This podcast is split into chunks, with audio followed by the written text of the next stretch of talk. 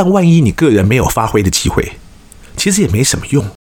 因为到头来呢，公司不会养你一辈子，任何公司都一样，他们永远都能找到更新鲜也更便宜的肝来取代你。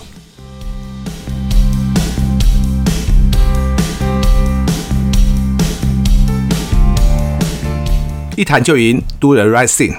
大家好，我是 Alex 曾志豪，欢迎收听一谈就赢。我们希望透过这个 Podcast 频道，让大家对谈判有更多的认识，进而能透过运用谈判解决生活中及工作上的大小问题。很快的，我们的 Podcast 也已经到第十七集了，不晓得大家听得还习惯吗？假如大家觉得用听的还不过瘾哦，欢迎大家到我们的官网。因为我们有上千篇的主题文章，只要点进右上角那个像放大镜的符号，就可以用关键字搜寻相关的文章。我们官网的网址是 triple w dot nigo dot com dot tw，你勾选一选那个 nigo 哈。各位在我们 podcast 这个页面呢，也看得到那个网址，或者你也可以用一谈就赢这个关键字搜寻，相信呢会带给大家更多不同的内容及收获。好的。我们之前总共谈了六集，如何谈出一份好薪水这个话题，让我也突然想起来哦，还有一件事情要提醒大家，那就是不要让你的自尊或是无谓的坚持害死自己哦。为什么我会特别讲这一点呢？因为有很多比较传统的想法，包括像我这一代呢，很多人都会有的想法就是，例如万一你现在一年的薪水是五百万，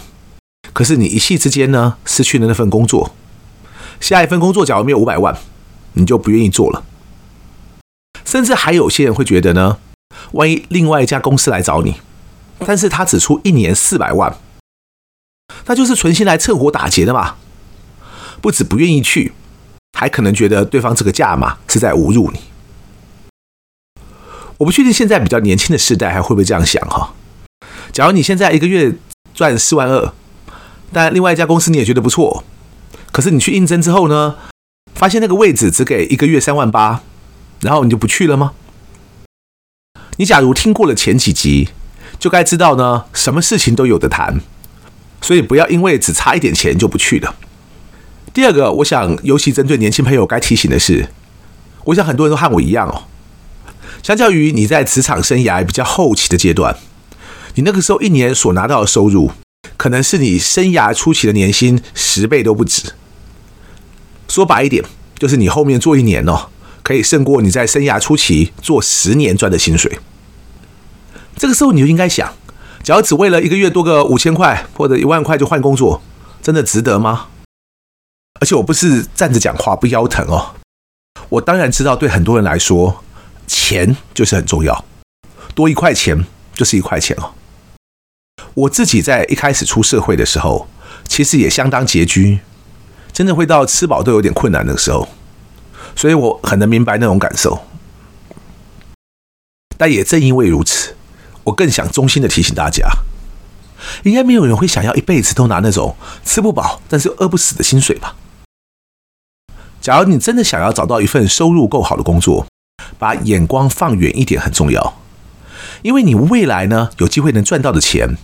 绝对会让你现在的薪水比起来就是九牛一毛。所以，我们每个人都该考虑到的是，我如何能让自己将来赚得到更多薪水，而不是在现在这个时间点，到底是多一千块还是多一万块而已。好，假如你不属于年轻世代，而已经很有资历了，你的年收入很可能是几百万乃至上千万了，你可能更需要听听我的建议，因为我前面提到的那种朋友啊，也就是薪水少了一点就不甘愿去。甚至我还听过啊，薪水和之前一模一样，只是自己之前公司有配车，但现在来找自己的这家公司呢，没配车，他就赌烂不去了哈。当然有人也因为这样的坚持，而真的又找到一份不错的工作了。可是我身边有另外一些认识的朋友，后来发现呢，时间不站在自己这边，一开始觉得放不下身段，然后自己又不是没有积蓄，还是没有股票。一时三刻还饿不死嘛，所以他们会想说，干嘛委屈自己呢？这些朋友可能忽略的是，当你超过四十五岁之后，即使真有一份高薪而又高阶的工作需要你，这种位置呢，多半是一个萝卜一个坑，那总要有位置空出来才行。万一没有，可能一等就会等上大半年。而且等到终于有这样一个位置空出来的时候，要去争取的人就更多了。因为不但会有更多和你一样曾经混得不错的人要来抢这个位置，而且还会有更多的后起之秀也想来证明自己的能力。所以呢，很多觉得自己可以再等等，非要等到一个比之前更高薪的 offer 的人，一晃眼呢，居然就付钱在家好几年。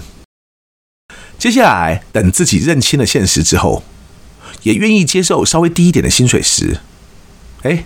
居然很快就发现自己已经五十岁了，然后身价居然又跌了不知道多少。这个时候呢，悔不当初都还来不及了。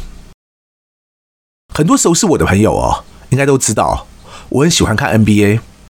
甚至我自己官网的主题文章呢，都还特别有个分类，叫做“从电影到 NBA”。这一方面是我的个人兴趣。再方面，假如有人会问，哎，NBA 跟谈判有什么关系啊？其实就像我两次去美国哈佛大学参加举世闻名的哈佛谈判学程，我前前后后遇到这么多位教授，几乎每一位教授在上课时，都起码会提到一个以上的职业运动的例子。或许在台湾哦，职业运动被拿来当谈判案例的机会还不那么多，但以职业运动兴盛的美国来说，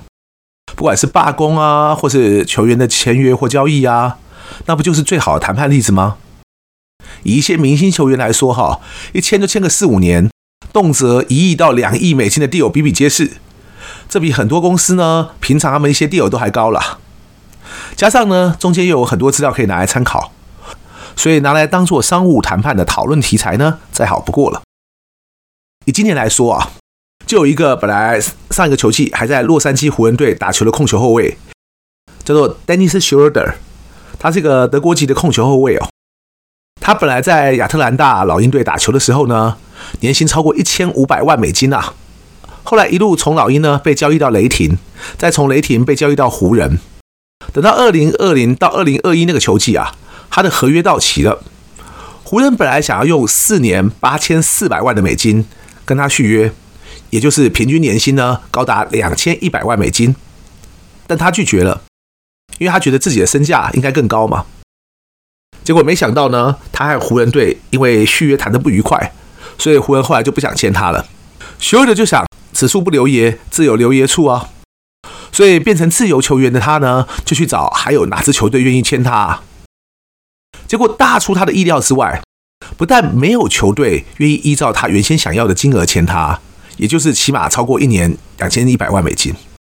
而且当时市场上啊，几乎没有什么球队对他感兴趣。拖了一阵子之后，他自己觉得看起来没什么希望了，于是就跳楼大降价，用一年差不多五百九十万美金的迷你中产合约呢，和绿衫军波士顿塞尔提克签约了。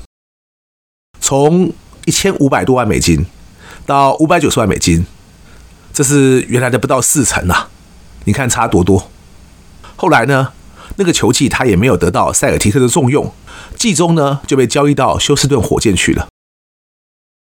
在接下来呢，等到才刚结束的二零二二到二零二三球季，Schroeder 又变成自由球员了。行情又更差的他呢，其实年纪也还不会太大，当时还不满三十岁，但最后呢，又只能用老将底薪的两百六十多万美金，重新回到湖人打球。听到这里哦，我不知道你会不会为 Schroeder 感到很凄凉啊？虽然他不是什么明星球员。但好歹也是目前德国国家队的主将啊！当许多 NBA 的替补球员都还可以拿到千万年薪时，上一季还为湖人队先发了五十场球的 Schroeder，真可以算是廉价劳工了。你或许会想，大丈夫能屈能伸嘛？NBA 毕竟是全世界篮球的最高殿堂，有 NBA 可打，总比没 NBA 可打来得好。可是，假如你会这样想的话，为什么当这个问题发生在自己身上时，你的决定就会很不一样了呢？就像一开始提到的一样，假如你原来的年薪是五百万，那那家公司就是突然倒了，或是工厂都移往海外，然后你就不幸被裁员了。而当别的公司要找你过去工作，愿意给你一年四百万的时候，为什么你就会觉得那是一种侮辱了呢？不要说薪资被打个三折或五折了，四百万也是钱呐，而且是一笔算是不小的钱呐。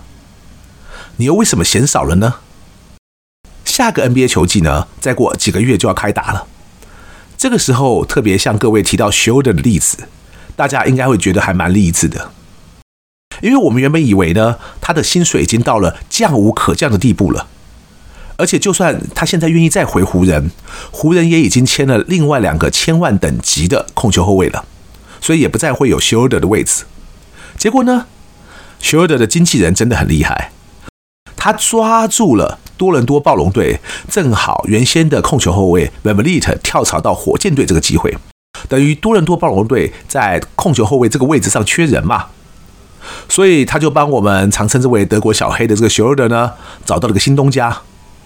Schroeder 呢，后来加盟了暴龙队，而且签了一个两年超过两千五百万美金的合约，等于平均年薪是一千两百五十万。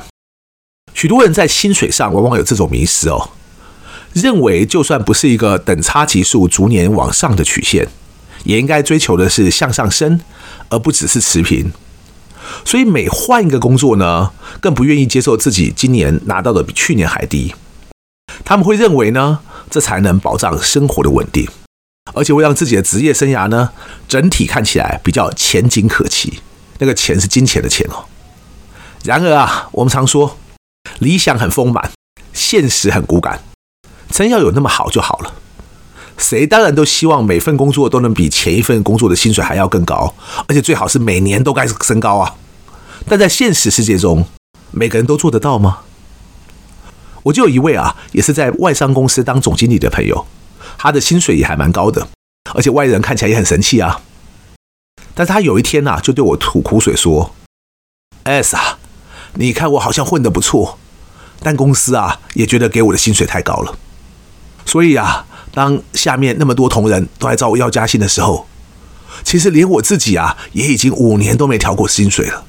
而且你看，表面上看起来我本来是台湾区总经理。”现在变成台湾区兼香港区的总经理，好像很风光，对不对？但其实啊，就是公司只想付我一份一模一样的薪水，但要我监管两个地区，等于付一份薪水，但要我做两份差事。你说容易吗？我。所以，我们再来看看前面那个 Schroeder 的例子，他从大前年的一千五百五十万美金，一掉就掉成前年的五百九十万美金。然后再掉就掉成去年的两百六十多万美金，你可能会想，完了，这一掉就掉到谷底了，再下一步是不是会没球可打？没想到啊，接下来这个球季算是咸鱼翻身了，一口气呢就涨到了平均一千两百五十万美金的年薪，等于是去年的将近五倍啊。所以这个薪资曲线啊，本来就不是一路向上的，而关键就在于你能不能抓住机会好好谈，也在于。你愿意蹲低之后，能不能跳得更高？可是，在你有机会跳得更高之前，你要先愿意蹲低呀。否则学友的两年前假如就觉得只有几百万，我干脆不打了。那他今天还有再重回千万美金年薪行列的机会吗？我想机会就很渺茫了。所以，对许多朋友来说也是这样，尤其是那些目前可能已经有一点年纪或资历的朋友，更是这样。你假如只在乎着往日的荣光，你很可能也就只剩下能够每天缅怀往日荣光的机会了。但你假如不希望自己的职业生涯就此告终，你还希望自己的职业生涯能够继续延续下去，就帮自己找一个能够有所表现的机会吧。除非你打算能混则混的，只是找一个职位养老。否则，重点不应该只放在那是一个愿意付你多少钱的工作，而是能不能给你机会证明自己还很能打的一份工作。因为我们很多人需要的，其实只是一个让别人看到我们有什么本事的机会。再来讲讲另外一个 NBA 球员吧，今年才刚刚跟着丹佛金块队拿下总冠军的 Bruce Brown，他虽然在整个季后赛都打得很好哦，也很受教练的信赖。但他只是一个替补球员哦，在刚结束的这个球季，他的年薪是差不多六百五十万，而且那已经是他五年的 NBA 生涯以来最高的年薪了。球季结束，金块队夺冠，Bruce Brown 呢，这个时候也成为了自由球员。金块队呢，当然想把他留下来。但金块队呢，包括小丑 y o k i c h 等主将的薪水都很高，所以呢，已经超过薪资上限了，无法给 Bruce Brown 更高的薪水。这时啊，有消息传出来说，湖人有兴趣来挖角，而他们呢，很可能可以给出一年呢超过一千两百万美金的薪水，而那个是金块完全无力跟进的。所以很多球迷就猜想说，新球季啊，Brown 很可能会加入湖人的紫金大军了。没想到这个时候居然有人跳出来拦湖啊！薪资空间一大把的印第安纳溜马队，也不知道哪里来的那么大的勇气，居然开给这个 Bruce Brown 两年四千五百万美金的合约，等于一年平均是两千两百五十万美金，相当惊人哦，也完全超乎市场行情。所以 Bruce Brown 呢，就从一个还蛮小咖的替补球员。居然在接下来这个新球季啊，会成为溜马队全队薪资最高的球员。这种境遇真的很让人羡慕啊！其实就某一方面来说啊，这就是 Brown 抓住了机会，他选择加入了一支夺冠希望浓厚的球队，而金块队也真的顺利拿下冠军。加上 Brown 本人也发挥的很好，所以现在前途是不可同日而语。其实我们每个人也都一样，虽然我们这辈子应该都没机会去打 NBA 哦。但我们在每份工作的选择上，若是都只看那一时的薪水，我想有时候可能就会看走眼。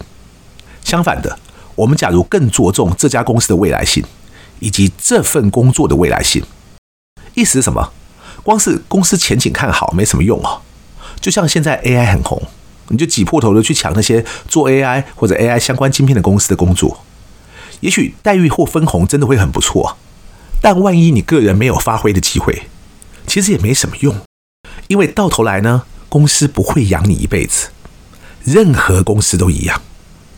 他们永远都能找到更新鲜也更便宜的肝来取代你。所以，万一你不能在一份工作上